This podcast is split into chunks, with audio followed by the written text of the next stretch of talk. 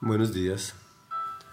Hoy iniciamos el segundo libro de Samuel. El tema se llama Yo me acerqué y lo maté. Uno, porque vamos a leer del capítulo 1 hasta el 12 solamente. Este se trata de la vida de David, ya no como fugitivo y desterrado, sino como el rey de Israel. Fijémonos cómo todo el Antiguo Testamento es una analogía de la venida de Dios a la tierra, encarnado en Jesucristo de Nazaret.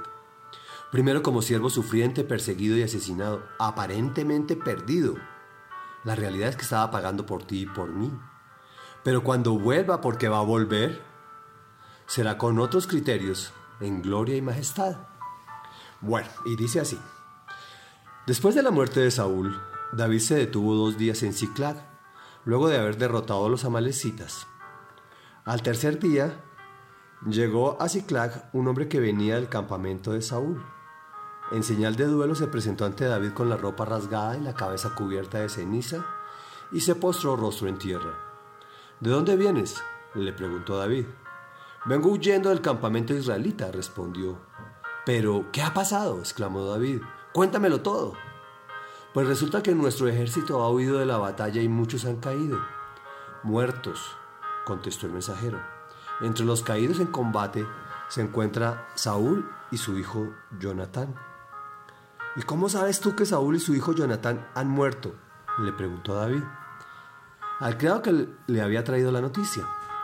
Por casualidad me encontraba yo en el monte Gilboa. De pronto vi a Saúl apoyado en su lanza y asediado por los carros y la caballería, respondió el criado. Saúl se volvió y al verme me llamó y me puse sus órdenes. Me preguntó quién era yo y le respondí que era Amalecita. Entonces me pidió que me acercara y me ordenó, Mátame de una vez, pues estoy agonizando y no acabo de morir. Yo me acerqué y lo maté, pues me di cuenta de que no iba a sobrevivir al desastre. Luego le quité la diadema de la cabeza y el brazalete que llevaba en el brazo para traérselos a usted, mi señor.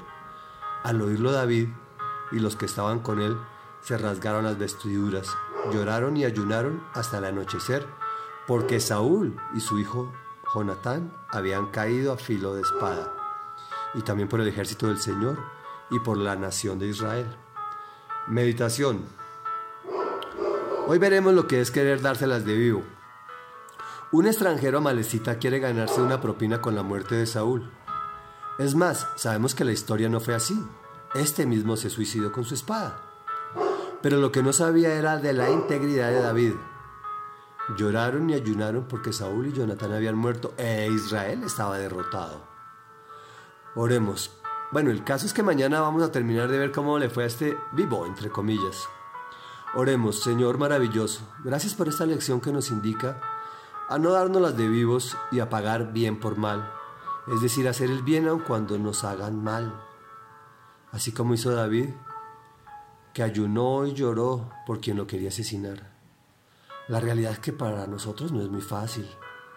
Fortalécenos, Señor te bendecimos y te glorificamos y te lo pedimos en el nombre de Jesús. Amén y amén.